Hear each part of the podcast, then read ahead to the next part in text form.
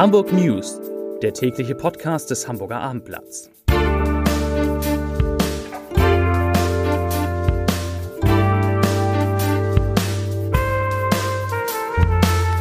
Herzlich willkommen. Mein Name ist Lars Heider und heute geht es um Hamburgs bemerkenswerte Verkehrsunfallstatistik. Weitere Themen. Das Impfzentrum in den Messehallen wird erweitert, das Wetter in Hamburg spielt verrückt und Alexander Zverev spielt auch, verpasst aber das Halbfinale bei den Australian Open. Dazu gleich mehr. Zunächst wie immer die Top 3, die drei meistgelesenen Themen und Texte auf der besten Seite, die Hamburg zu bieten hat, auf www.abendblatt.de. Auf Platz 3 Schüss Winter, Sonne und hohe Temperaturen in Hamburg erwartet. Auf Platz 2 Messerhallen. Jetzt werden Kassen und Kinderärzte geimpft. Und auf Platz 1 Corona-Leugner protestieren vor Arztpraxen gegen Razzia. Das waren die Top 3 auf abendblatt.de. Corona hat sich auch deutlich auf Hamburgs Verkehrsunfallstatistik ausgewirkt und zwar positiv. Die Zahl der Unfälle ging von 68.899 im Jahr 2019 auf 58.136 oder um 15,6 Prozent im vergangenen Jahr zurück.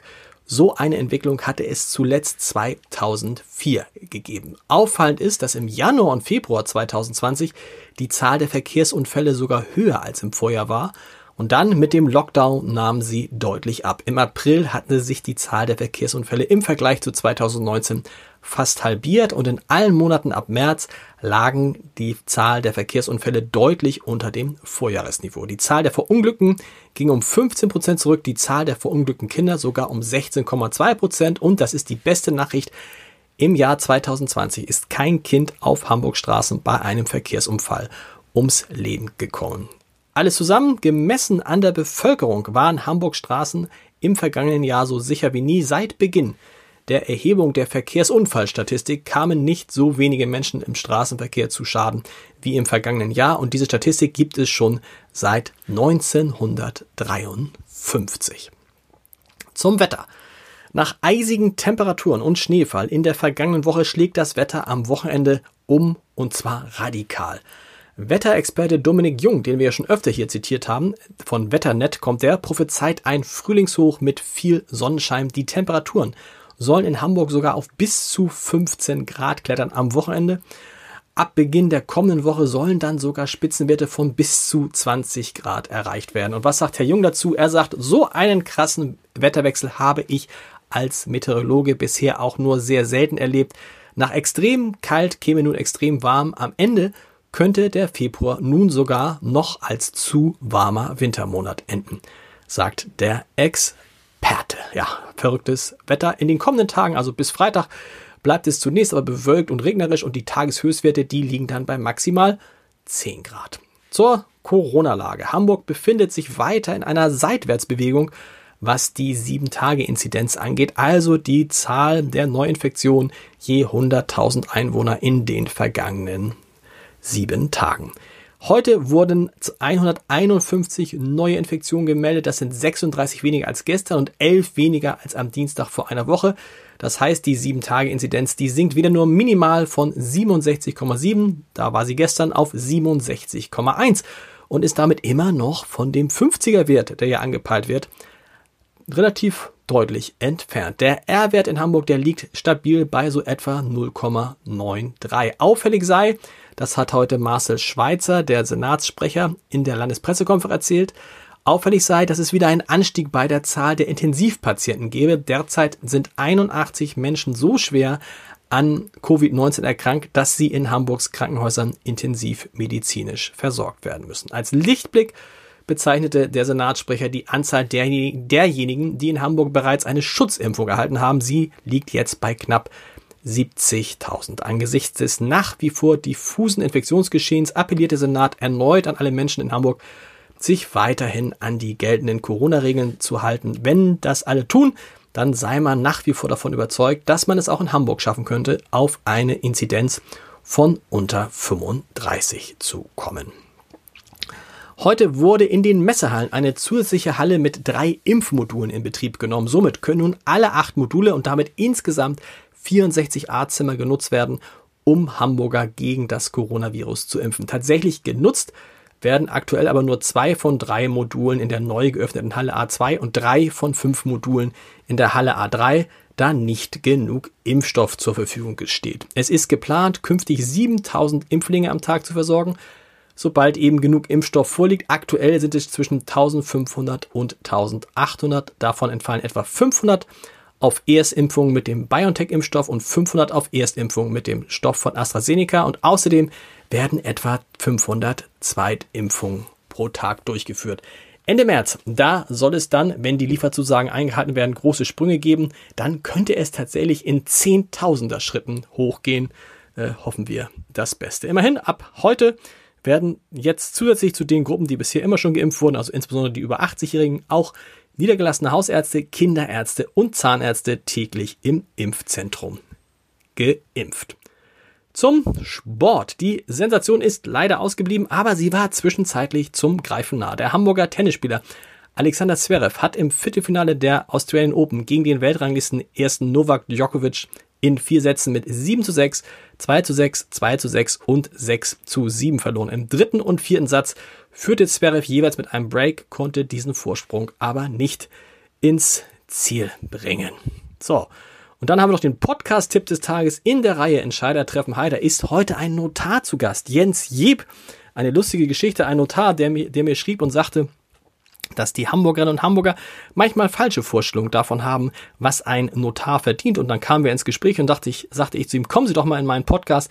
Und nun erzählt Jens Jeb in diesem Podcast etwas über das Leben der gut 70 Notare in Hamburg und er verrät auch, warum in jeder seiner Beurkundungen mindestens einmal gelacht werden muss. Und natürlich kann ich Ihnen nur empfehlen, den Gute Nacht Podcast zu hören. Heute Abend um 21 Uhr Folge 2 in Staffel 4 mit Luisa Neubauer. Und wie sich das anhört, einen kleinen Vorgeschmack gibt's jetzt gleich hier nach, nach den Hamburg News.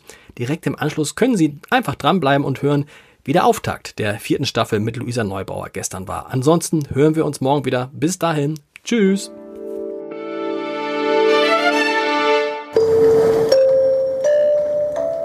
Herzlich willkommen zum Gute Nacht Podcast vom Hamburger Abendblatt. Mein Name ist Lars Heider und nach Linda Zerwakis, Johannes Oerding und Johannes Strate haben wir in diesem kleinen Gute Nacht Podcast jetzt Luisa Neubauer. Was heißt wir? Ich. Luisa Neubauer. Und ich weiß, was sie gleich sagen wird. Es ist ein Wort mit zwei Buchstaben. Es beginnt mit H. Hi. ist so ein geiles Markenzeichen, ne? Ja, ich freue ich freu mich sehr. Luisa, wie geht es dir? Mir geht's gut. Ähm, mir geht tatsächlich, glaube ich, ganz gut. Ja. Glaube ich, ganz gut. Obwohl ja Leute jetzt sagen, in diesem Februar, es gibt erwachsene Menschen, die das sogar sagen, im Anblick der Schneeflocken, siehste, ist alles gar nicht so schlimm mit dem Klimawandel. Ne? Höre ich öfter, ja. Hörst du öfter? Das, du, das finde ich, das ist so irre, dass dann irgendwie kaum schneit es mal, dass dann ey, tatsächlich auch in meinem Umfeld Leute sagen, siehst du, du immer mit deinem Klimawandelgerede, ganz normaler Winter, so minus 10 Grad. Was ist mit den Leuten los? Ja, ich glaube, die sehnen sich so sehr nach irgendwelchen Anzeichen, dass es doch nicht so schlimm ist, dass wir doch ein bisschen Stabilität in der greifbaren Nähe haben. Die nehmen alles, was kommt. Auch die letzte Schneeflocke wird auch noch als Evidenz dafür genutzt, dass es alles doch noch irgendwie ganz okay ist. Und ich wünschte ja, ich wünschte mir ja so sehr, es wäre so. Und ich würde mich gerne mit den Menschen freuen und sagen, wisst ihr was, wir haben uns alle einfach geirrt.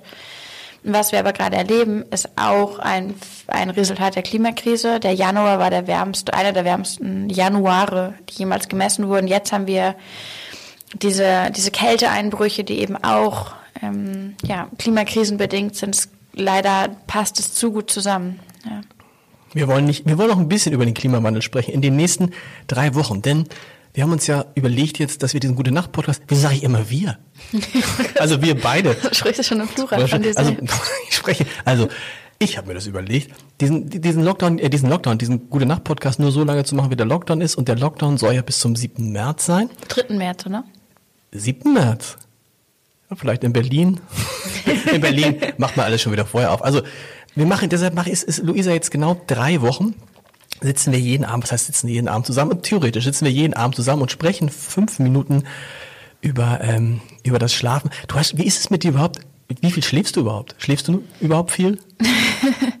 ähm, also pro Nacht nicht so viel, wie ich mir das in einem idealen Szenario wünschen würde, aber ausreichend, dass ich fröhlich und einigermaßen ausgeschlafen durch den Tag komme.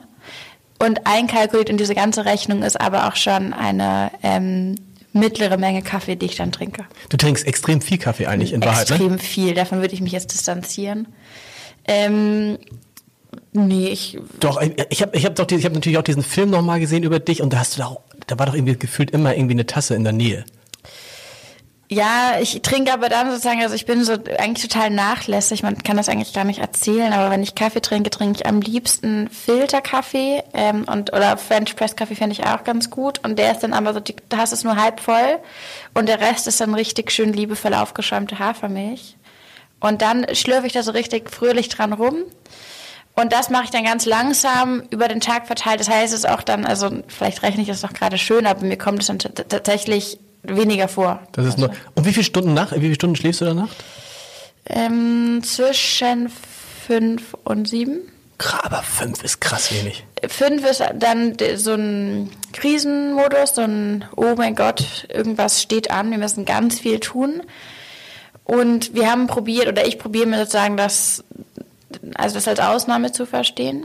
Und in dem Augenblick, wo ich sechs, sieben Stunden schlafe, ist die Welt auch in Ordnung. Und mehr, und mehr brauchst du nicht. Also ich brauche ich brauch ja neun. Was? Ja, sicher. Wo nimmst du die Zeit her? Ne, ich schlafe einfach dann. Ich gehe dann, ich schlafe allerdings auch, ich bin so ein Typ, der abends ins Bett geht und dann äh, sagt meine Frau immer noch, und was ich nur noch erzählen wollte, aber da schlafe ich schon. Wirklich? Ja. Stark. Und dann wache ich morgens manchmal auf und fühle mich wie gerädert und sage, boah, ich habe die ganze Nacht nicht geschlafen. Und dann guckt meine Frau mich an und sagt, hm. Und als die beiden Kinder aus dem Bett gefallen sind oder einmal hat sich der eine übergeben, ich habe es gar nicht mitgekriegt, war aber sicher, dass ich ganz schlecht ähm, geschlafen habe. Ich, ich brauche neun Stunden, eher, eher idealerweise zehn Stunden Schlaf. Aber Linda Zerwakis auch fünf Stunden. Und sie hat gesagt, wenn die morgens halb acht mal aufsteht, ist es schon verrückt. Und halb neun ist komplett irre. Das passiert quasi nie. Stehst du denn auch früh auf? Ja, 20 nach sieben. Boah. Immer, Aber- egal was ist. Nee, Also auch ähm, wenn du nichts vorhast, meine ich. Ach so. Mm. Also, es gibt durchaus so Wochen, obwohl, also ich, ich wollte gerade sagen, am Wochenende bestimmt ja gar nicht, weil wir machen nicht so richtig Wochenende. Doch, aber wenn ich Zeit habe, dann kann ich mir das auch richtig gut vorstellen, so bis ähm, halb neun zu schlafen. Da würde ich, da bin ich. Äh, Verrückt.